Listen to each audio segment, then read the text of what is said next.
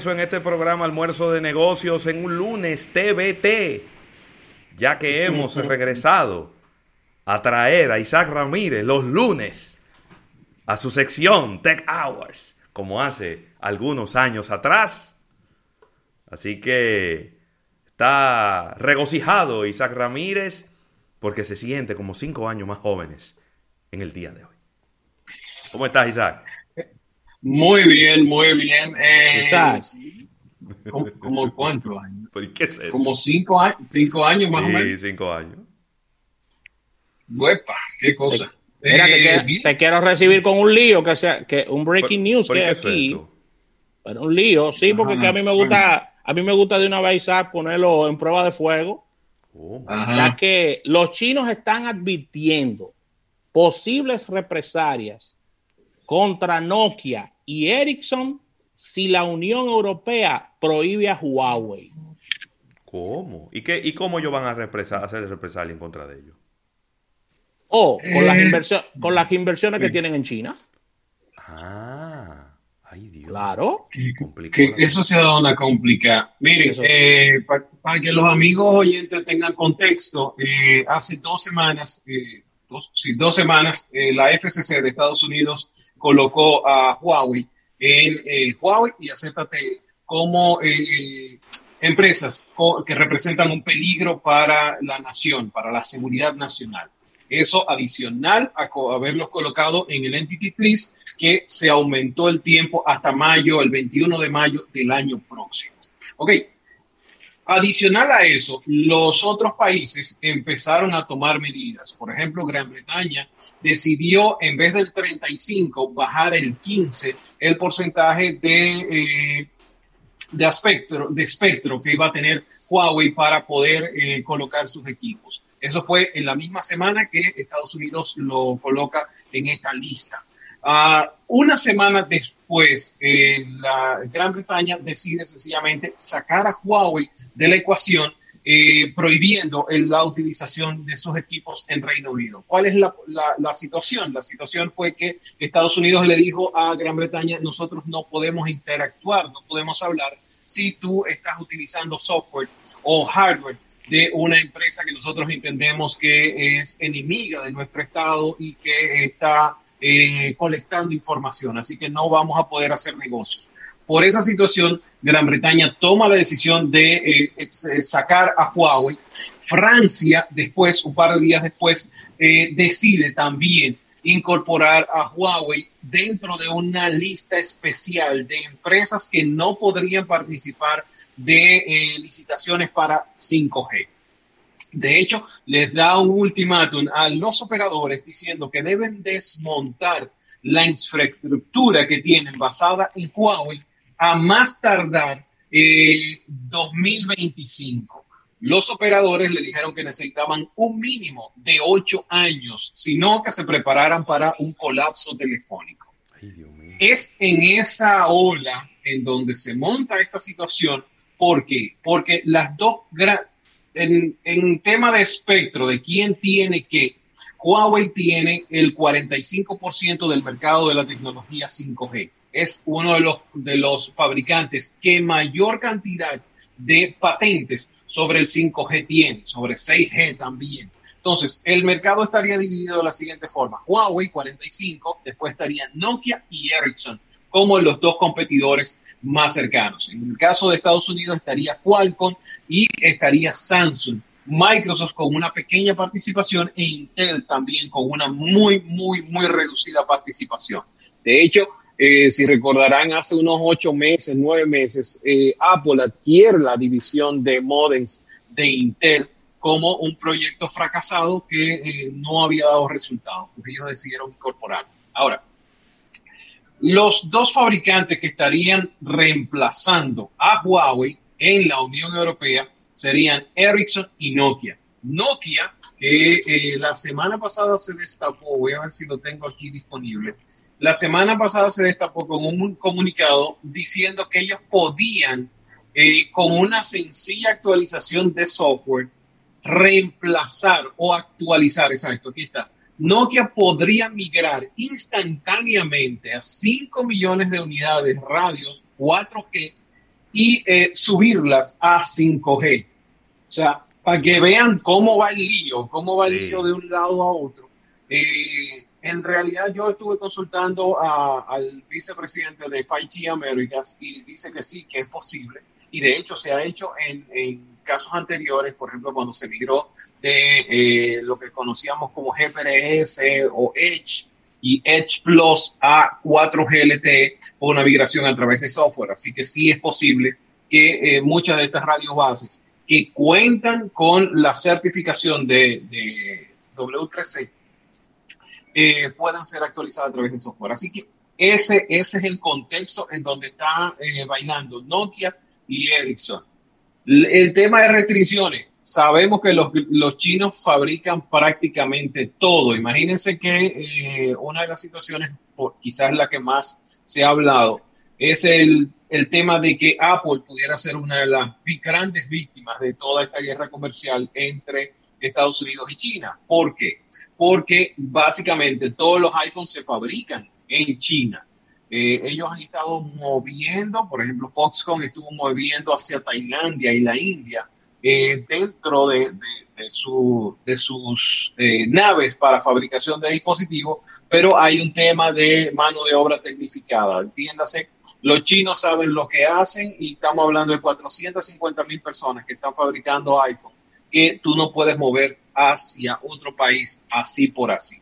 Esa es una de las situaciones que tiene. Entonces, eh, eventualmente China lo que haría aumentar los aranceles aumentarle eh, eh, o agregarle impuestos a Apple, lo que pudiera afectar el precio significativamente de el, precio final al que estaría accediendo el, el comprador.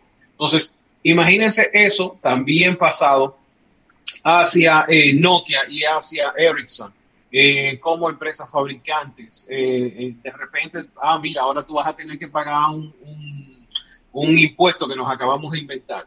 Y eso impactaría, obviamente, en una infraestructura, primero que no estaba esperando eso, porque hay que estar claro, o sea, el dinero que usted tenía basado en unos cálculos que había hecho con Huawei, que es un proveedor más económico por la cantidad de tiempo y por el volumen que tiene, es un proveedor más económico, no es el mismo eh, eh, presupuesto que usted tendría para disponer para él, y mucho menos si ahora viniera con un alza de precio. Eh, así que va a ser interesante. Yo de verdad, de verdad, señores, yo estoy esperando a noviembre. Es así de sencillo, porque esta semana nos actualizaron con unas declaraciones de que el gobierno norteamericano habría, o sea, a la Inglaterra había cedido ante la presión de Trump.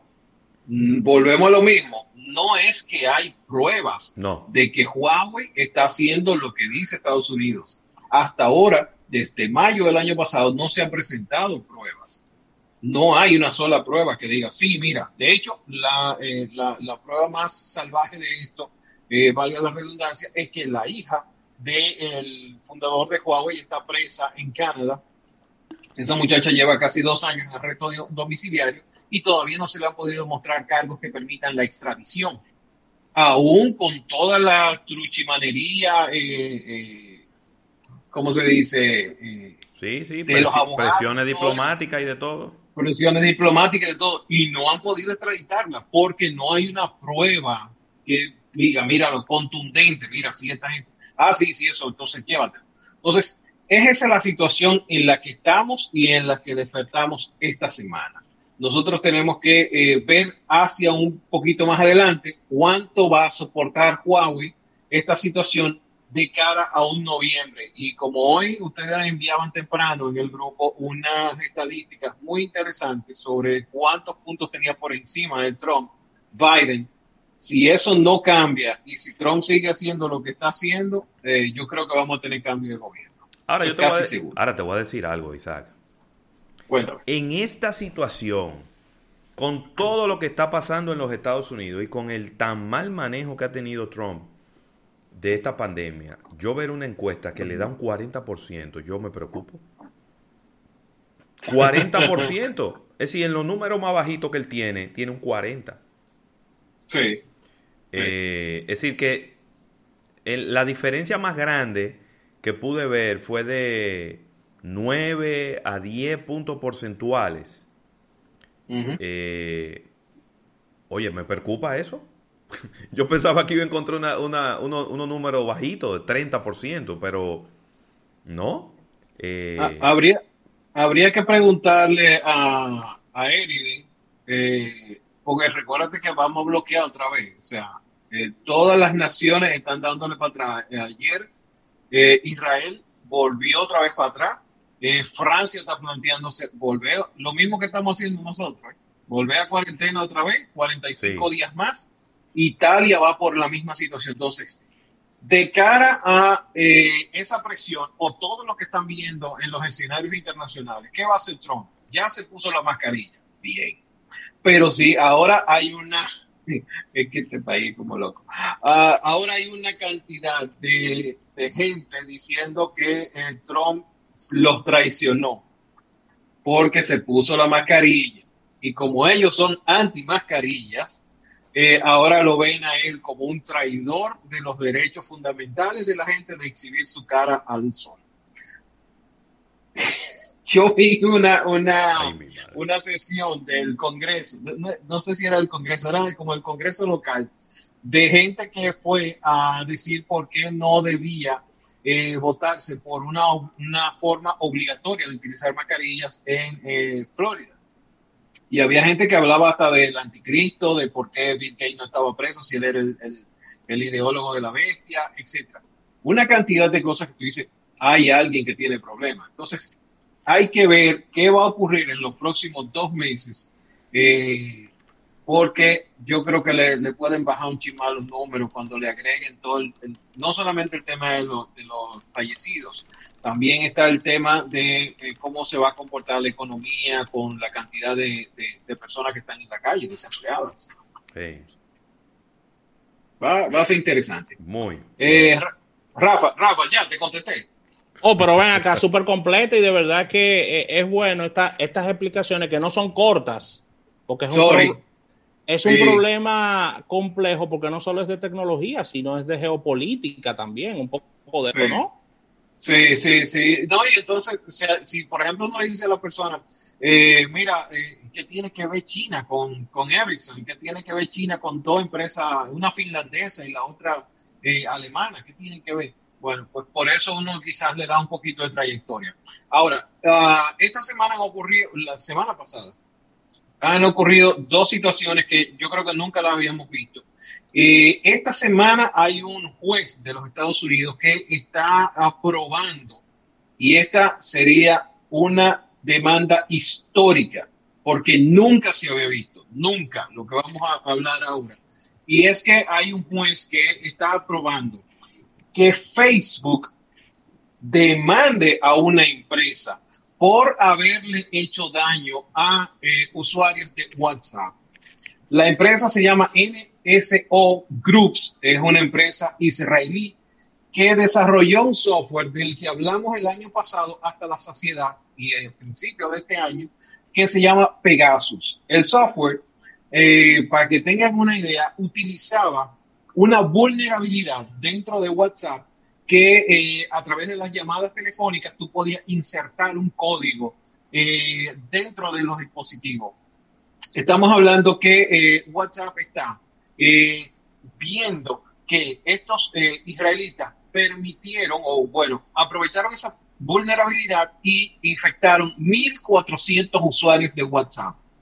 Pero no estamos hablando de usuarios cualquiera, estamos hablando de líderes de opinión, estamos hablando de disidentes en diferentes partes del mundo y utilizaron esa información para hacerla llegar a los gobiernos. ¿Quién compra Pegasus? ¿A quién las licencias son extremadamente caras? Así que solamente la pueden comprar gobiernos.